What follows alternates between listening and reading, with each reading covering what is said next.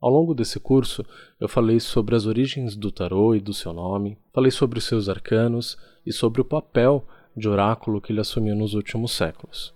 Agora, eu quero falar da sua relação com ele e também sobre a responsabilidade que você, como tarólogo, terá sobre seus consulentes. Meu nome é Diego Ponciano e essa é a oitava aula do curso de Introdução ao Tarô do Aluca Tarô Podcast. Bem-vindo! Se você ainda não me segue no Instagram, segue agora. Lá eu também posto conteúdo sobre tarô que podem te ajudar bastante. Te lembro também que minhas consultas de tarô continuam acontecendo, e nesse período de distanciamento social, elas acontecem apenas por telefone.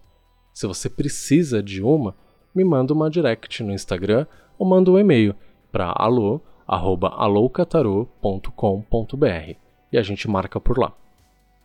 Uma maneira custo zero de você apoiar esse meu trabalho é compartilhar ele com algum amigo, com alguém que você acha que vai gostar também. Isso me ajuda muito.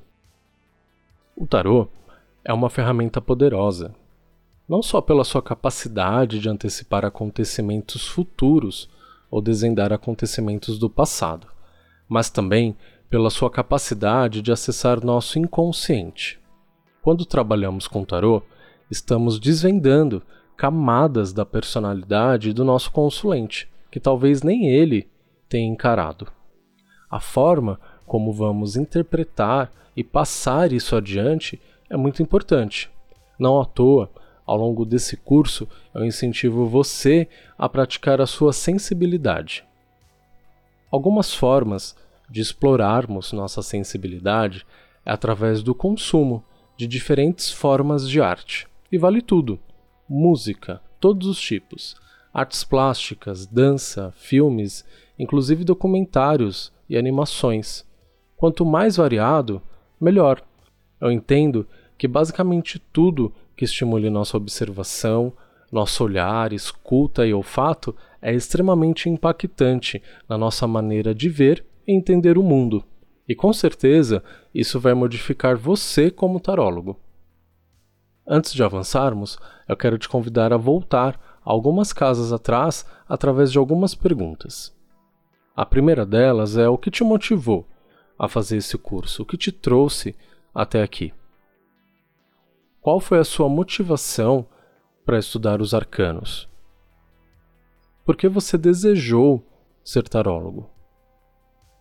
As respostas dessas perguntas nos dizem muito nossas motivações são tão importantes quanto o resultado das decisões que elas nos fazem tomar. O tarô é uma ferramenta de autodescoberta com possibilidades infinitas, e como você fará uso disso só depende de você e da sua motivação. E para falar melhor sobre isso, eu acho melhor me dar como exemplo. Eu sempre achei o tarô atraente e provavelmente você também. Até aí, isso não era o suficiente para me fazer levantar do sofá e estudar tarô. Depois, eu passei a conviver, devido à minha religião, com pessoas que tinham um tarô em suas rotinas, inclusive com pessoas que tinham um tarô como trabalho em tempo integral. E isso também não foi o suficiente para eu sair por aí sendo tarólogo. Obviamente, entre essa curiosidade e esse convívio, muita coisa mudou e o meu entendimento sobre as cartas aumentaram, mas não o suficiente para que eu saísse por aí sendo tarólogo de Instagram, por exemplo. Eu queria mais, e sabia que o tarot também pedia mais. Eu sempre vi nesse oráculo algo muito sério e eu não queria ser leviano nessa relação. Os anos se passaram e alguns livros de tarô e até alguns decks de tarô se acumularam na minha casa. Eu ainda encarava ele com profundas e inúmeras perguntas. As respostas, pelo menos a maioria delas, nenhum livro deu.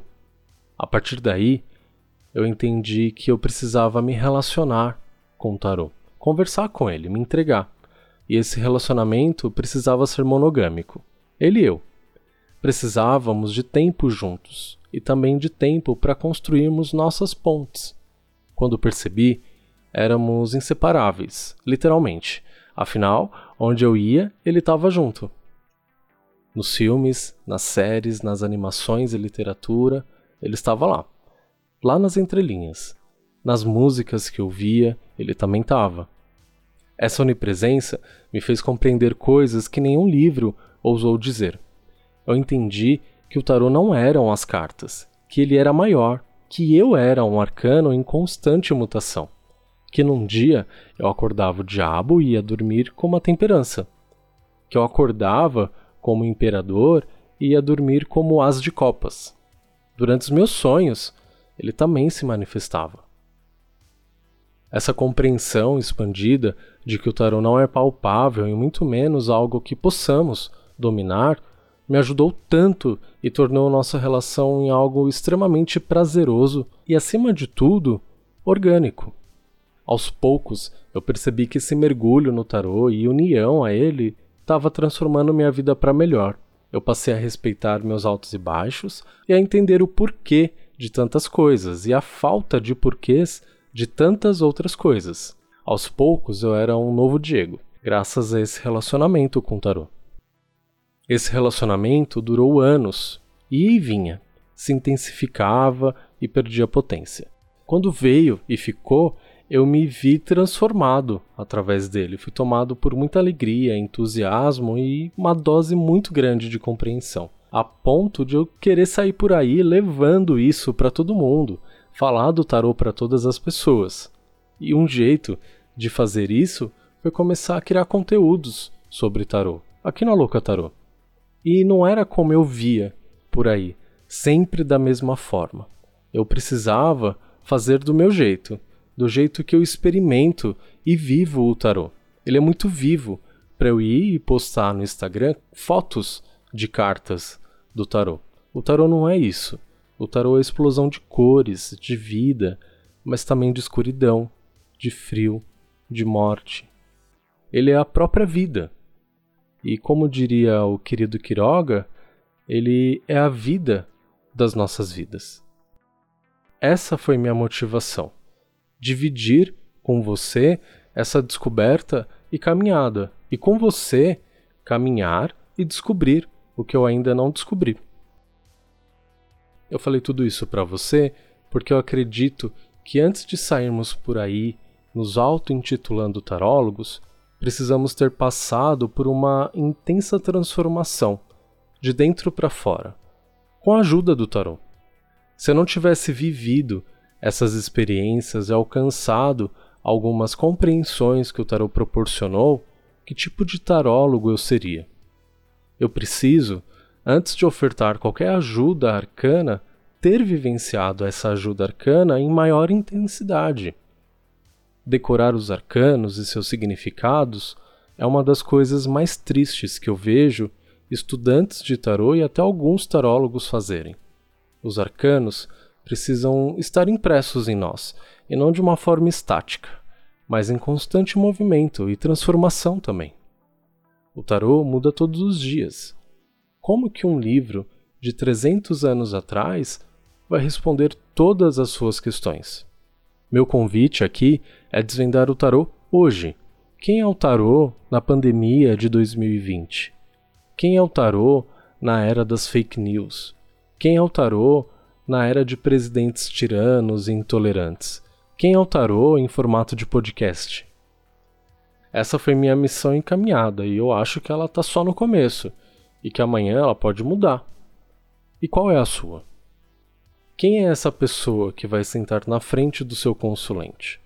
Quando você faz isso, senta na frente de uma pessoa para fazer uma leitura de tarô, você assume grandes responsabilidades sobre tudo o que será dito e sentido ali. Não toda a responsabilidade, mas boa parte dela está sobre você. Estar bem com você mesmo, em sintonia com o tarô e com seu cliente é de extrema importância não só para que você seja um excelente tarólogo, mas principalmente para que a vida dessa pessoa seja transformada dessa leitura em diante. Você está pronto para isso? Ou apenas está pronto para lembrar o significado de cada carta que aparecer virada em cima da toalha? Essa aula é um chamado para que você revisite suas motivações no tarô antes de qualquer outro passo. Eu recebo perguntas que me deixam triste, pois parece que eu não estou conseguindo deixar claro aqui o que o tarô é. E dia após dia eu me deparo com indagações que reduzem muito o que eu estou falando aqui. Livros, autores e decks de tarô é o que não falta, principalmente na internet. Se você busca essas e demais respostas prontas, dá um Google. Eu garanto que você vai achar sites, canais no YouTube e contas no Instagram com essas respostas.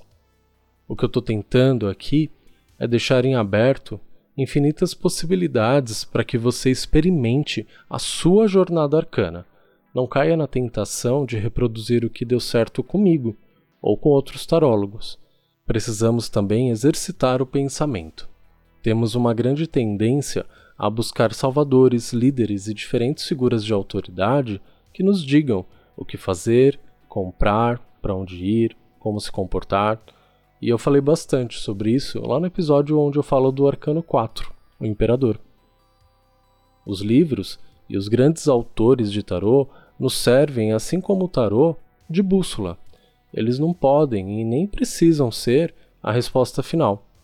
A resposta final, assim como a origem do tarô é uma incógnita. Vamos elaborar novas perguntas e, quem sabe, juntos, não encontramos respostas criativas que não encontramos em nenhum livro. Vamos juntos, de forma inventiva e de mente aberta, desenhar o tarô, mas o tarô de amanhã. Na próxima aula vai ter prova. É isso mesmo. Você achou que ia ser moleza, né? eu preparei um questionário com todo o conteúdo que foi apresentado e ensinado nas oito primeiras aulas. Então, vamos estudar. E vem falar comigo, me conta o que, que você está achando do curso e dos conteúdos que eu tenho apresentado nas aulas. Eu fico feliz demais. Então, até a prova. Combinado? Um beijo. Tchau.